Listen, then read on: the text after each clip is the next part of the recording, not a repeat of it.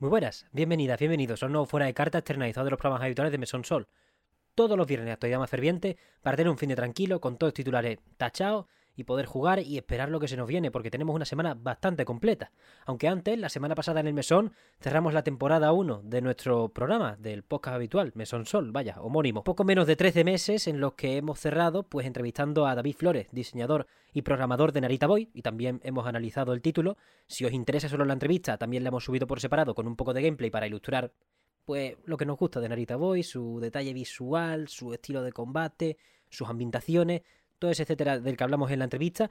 Y si queréis escuchar nuestro análisis, pues lo tenéis en el programa normal de Mesón Sol, unos 15 minutos de análisis y ya luego la entrevista igual. Por nuestra parte, este domingo no nos vemos, claro, porque estamos de mes sin programas. Estamos de mes que hasta el 4 de junio no vuelven los podcasts, pero los repasos de actualidad se van a quedar todos los viernes entre las 6 y las 8, pues serán subidos e intentaremos mantener una constancia y también iremos subiendo poco a poco pues shorts de cositas. Esta semana, creo que hoy subiré uno de Vampire Survivors que no he subido al, a YouTube, pero sí lo tenía de TikTok hace, de hace un par de, un par de semanas, creo que casi un mes ya, ¿eh? Pero bueno, sin mucho que contar y muchísimo que repasar de esta semana, pues pasamos directamente a las noticias, que como ya sabéis, dos páginas de una agenda, es en lo que cabe la semana. Ustedes pensáis que tampoco es tanto. Vamos a darle rápido, que seguro que se pasa pronto.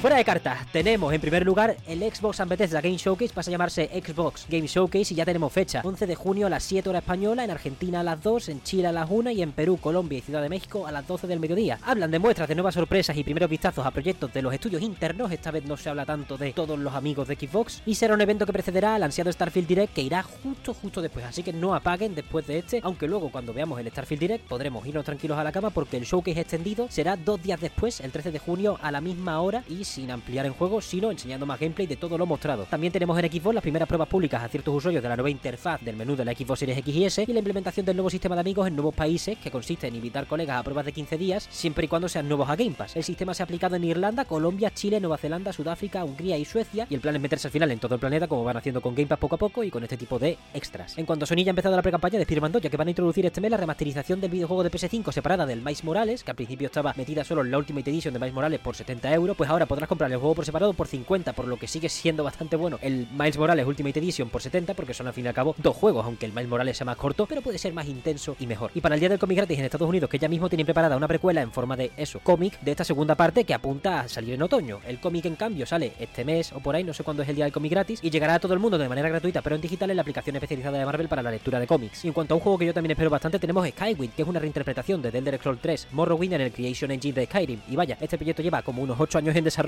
pero el gameplay demo que han enseñado por este 21 aniversario incluye diálogos, animaciones y entornos 3D diseñados desde cero, con doblaje y herramientas de desarrollo modular totalmente fieles al lore, aunque también ambiciosas en cuanto a cambios como el funcionamiento de las armas, los hechizos que incluyen los de Skyrim, además de añadir capas extra a combates icónicos para que estos sean, se sientan un poco más distintos dentro de que el sistema de combate de Skyrim es lo de menos. El gameplay de unos 20 minutos que os recomendamos ver y que dejamos en la descripción acaba pidiendo voluntarios para un proyecto que ya ha contado con más de 430 personas. Por favor, si os entusiasma listados tanto a este como a Skylivion, que también presentó fecha hace relativamente poco. Y pasamos ahora a un bloquecito de noticias malas porque tenemos que Pokémon GO ha llegado a su peor año en recaudación de usuarios en los últimos 5 debido a la infame decisión de quitar las incursiones remotas, que para quien no estuviera al tanto básicamente, debido a la pandemia añadieron que podías hacer incursiones a distancia, que es la manera que tenemos de conseguir Pokémon o legendarios muy tochos, no dentro del juego, y el tema es que las quitaron hace poco y ahora pues muchos gimnasios, muchas paradas que se convirtieron en gimnasios debido a que en la pandemia cualquiera podía acceder a ellas, ahora son inaccesibles o las incursiones directamente no funcionan por falta de gente. Las incursiones remotas dieron mucho juego y eran algo muy necesario mucho antes de la pandemia incluso, y a día de hoy que lo hayan quitado pues un revés bastante gordo que obviamente se ha notado en esos beneficios. Y por otro lado, una noticia bastante peor es que tenemos despidos en Unity, son 600 más, la tercera tanda en menos de un año, y es un 8% de la plantilla que se fuma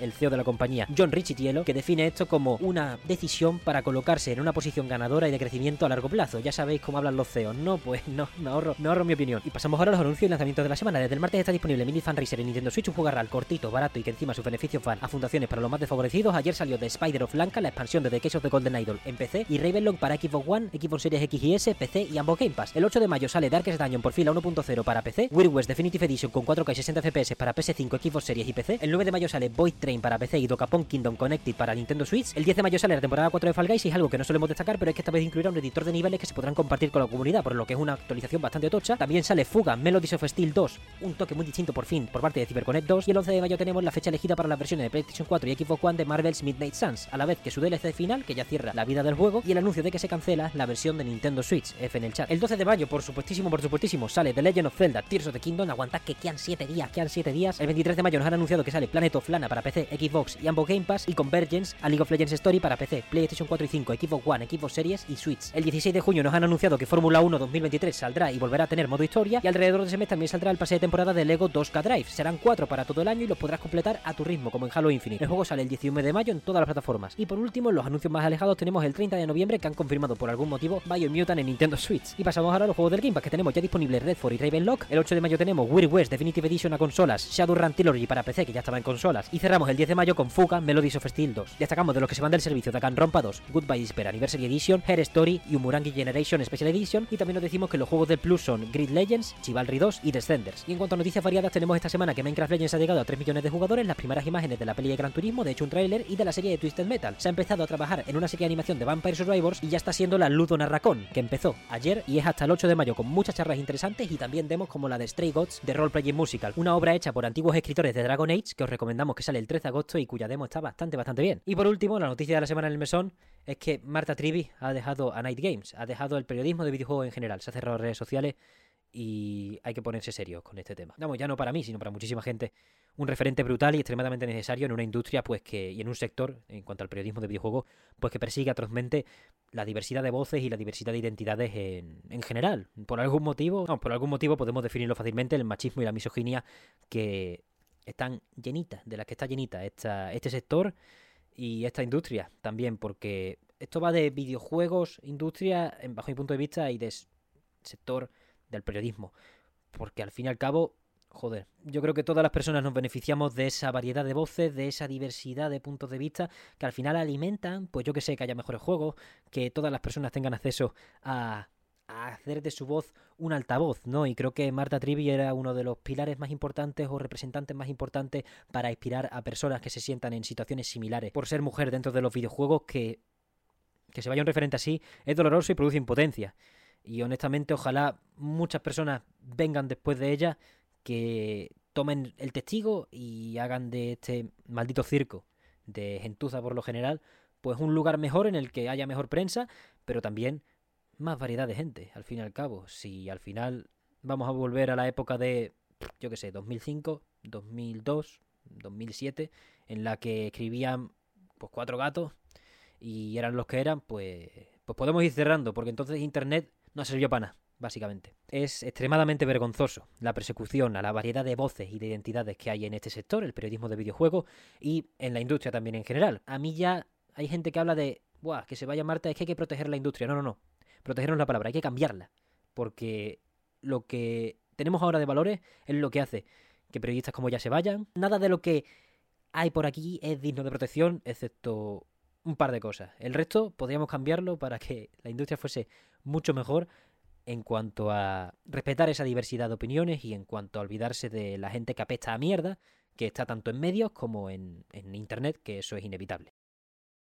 Y hasta aquí las noticias de la semana, hasta aquí el fuera de carta. Muchísimas gracias por escuchar estos boletines de actualidad. Para mí es un placer ofreceroslos, vaya. Os recordamos que estamos de descanso, el mesón no volverá hasta el 4 de junio y estaremos pues tanto en los fuera de carta todos los viernes como en los shorts que me dé por subir, que imagino que no serán pocos, porque ya esta semana ha habido cositas como la entrevista de Phil Spencer que no he incluido en este fuera de carta porque ya se me va la pinza y al final eso es más casi artículo de opinión lo que tendría que comentar.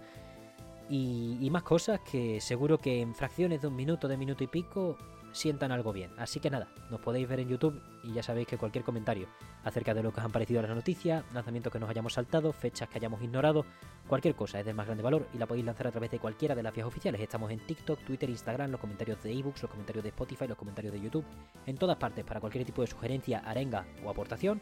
Y si queréis acompañarlas de un poquito de Bill Metal, que sepáis que tenemos un cofre abierto. coffee.com barra mesonsol para acercaros a la hucha. Y, nada más, como no hay programa esta semana, no sé cómo cerrar más o menos, pero vaya, os puedo decir que el objetivo de este fin de es cortarme el pelo un poco y espero que ustedes tengan también objetivos ilusionantes. Muchísimas gracias por todo, una vez más, y nos vemos el viernes que viene.